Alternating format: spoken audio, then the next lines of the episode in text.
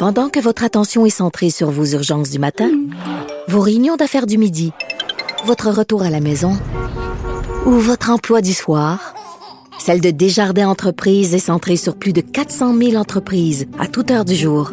Grâce à notre connaissance des secteurs d'activité et à notre accompagnement spécialisé, nous aidons les entrepreneurs à relever chaque défi pour qu'ils puissent rester centrés sur ce qui compte, le développement de leur entreprise.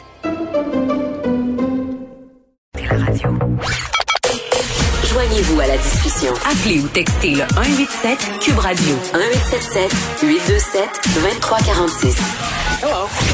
Bon, impossible de ne pas parler euh, du vendredi fou. Est-ce qu'on connaîtrait un vendredi fou à saveur COVID ou ce sera business as usual? On ne sait pas. Est-ce que la pandémie a changé nos habitudes de consommation? On en parle avec Fabien Durif, qui est directeur de l'Observatoire de la consommation responsable. Monsieur Durif, bonjour. Oui, bonjour. Bon, le gouvernement euh, nous enjoint depuis le début de la pandémie à consommer des produits faits ici. Euh, J'ai pas l'impression que le Black Friday ce soit euh, nécessairement la fête du 100% made in Québec, Monsieur Durif. Ben, c'est généralement pas non. C'est généralement pas le, euh, la fête du Made in Québec parce qu'en général, ce sont des produits plutôt électroniques ou des produits euh, plus axés sur le vestimentaire et généralement, c'est pas toujours la mode locale. Mais on est dans une année qui est quand même je dirais, complètement inusité et extraordinaire au niveau de la consommation. Donc, on peut s'attendre quand même à, à, des tendances légèrement changées. Euh, si on regarde toutes les études qui sont sorties, notamment la nôtre, baromètre de la consommation responsable et la COVID, la, la, la mm mais elles arrivent toutes à peu près à la même conclusion. On, on s'attendrait logiquement à une baisse du panier d'achat.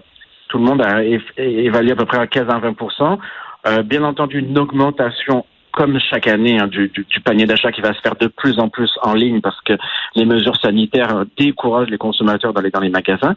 Et quand même, si on regarde depuis le début du mois de mars, il y a une croissance très, très importante de l'achat local. Donc, l'indicateur semblerait ouvert maintenant. Est-ce que ça va se traduire pendant cette période-là de quatre jours qui est quand même une période assez extraordinaire de consommation? Oui, plus grosse que Noël pour certains commerçants, hein, par ailleurs.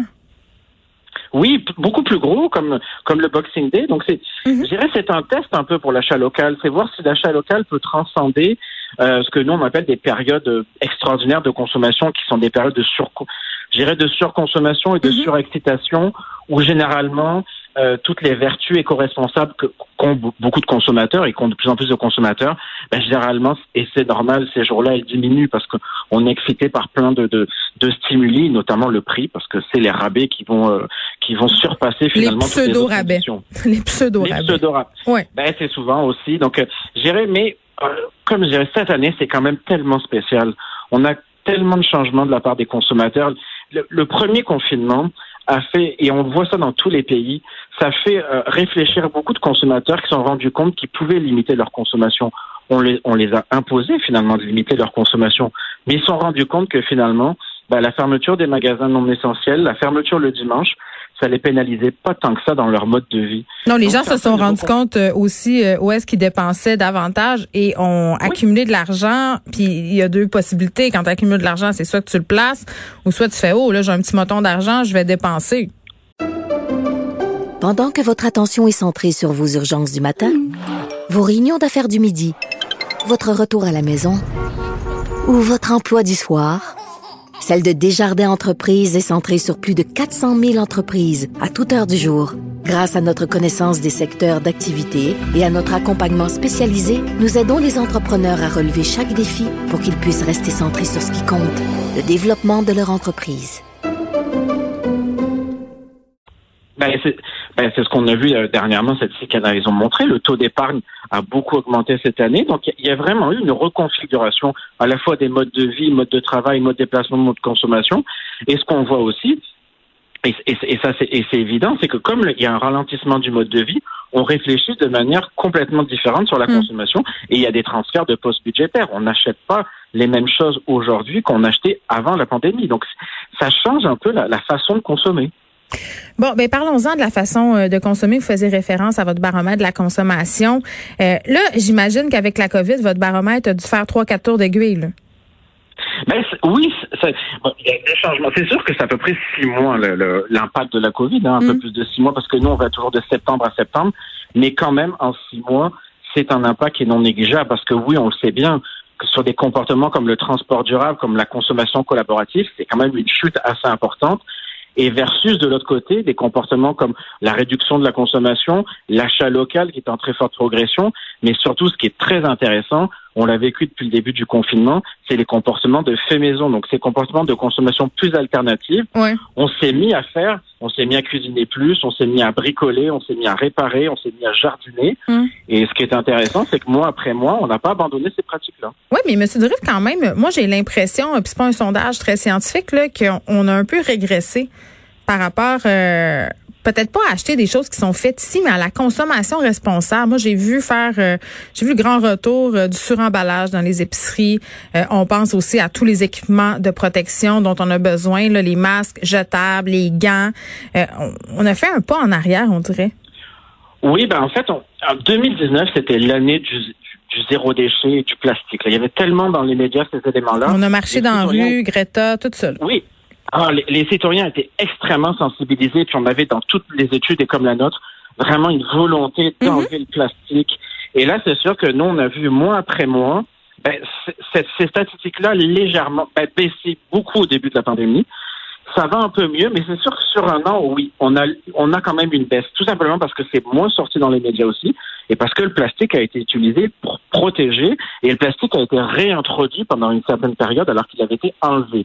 Et si on n'avait pas cette même perception, là, c'était vraiment, on se disait, OK, je vais acheter des choses. Moi, là, je me suis surprise à faire des affaires que j'avais jamais faites. J'ai acheté, par exemple, euh, des fruits emballés individuellement parce que c'était plus sécuritaire dans ma tête. Mais c'est pas vrai, tu sais.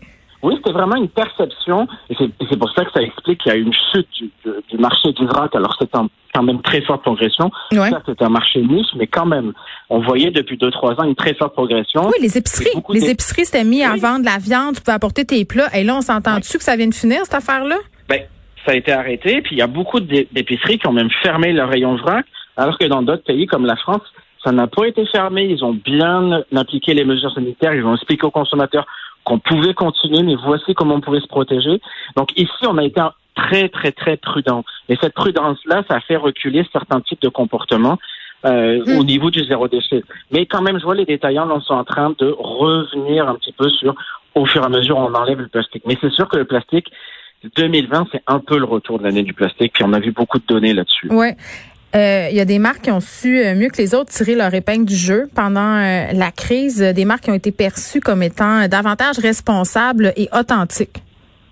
Oui, alors ça c'est évident. Ce qu'on a remarqué, c'est que ça a été vraiment l'année où, en particulier, les, nos épiciers, parce que finalement, depuis le mois de mars, on a beaucoup fréquenté les épiciers. Et c'est C'était notre seule activité. Oui, c'était ceux qui ont communiqué aussi sur leur engagement. Ils ont, ils arrêtaient de communiquer énormément. Ils ont fait des campagnes d'achat local dès le mois de mars, dès le mois d'avril. Hmm. Euh, et donc finalement, ils ont été exposés. Les consommateurs ont été exposés. Et d'habitude, c'est des, des entreprises qui ne performaient pas autant dans nos classements. Donc ça, c'est assez intéressant. Puis ce qu'on a vu aussi depuis le début de la pandémie, c'est que les entreprises qui se sont engagées dans la pandémie, notamment qui se sont mis à fabriquer des produits qui permettaient de lutter contre la pandémie, elles ont été récompensées par les citoyens. Donc eh, eh, on est plus informé, on est plus à l'écoute, on a plus de temps depuis la pandémie. Donc finalement, les citoyens regardent un petit peu plus ce que font les entreprises mm. et ils découvrent de plus en plus d'entreprises d'ici. En terminant, Fabien Durif, est-ce que nos habitudes de consommation euh, vont changer de façon permanente à cause de la COVID ou c'est juste une passe? C'est très dur à prévoir. On aurait juste, euh, la pandémie aurait été finie après le confinement. On aurait dit, bon, non, on oublie ça, c'est fini, c'était un passage. Là, on est rendu quasiment à 10 mois. Euh, et si on regarde toutes les prévisions de beaucoup d'autres études comme la nôtre, on pourrait quand même s'attendre, on va encore vivre quelques mois comme ça, on pourrait s'attendre quand même qu'une bonne partie des citoyens vont garder certaines habitudes parce que on aura presque vécu au moins un an en ayant des changements d'habitude. C'est énorme. Une année en pratiquant d'autres formats de consommation. Revenir en arrière du jour au lendemain, c'est très compliqué, surtout si on a apprécié d'autres modes de consommation, si on les a trouvés faciles et si finalement au quotidien ça nous donne une bonne expérience.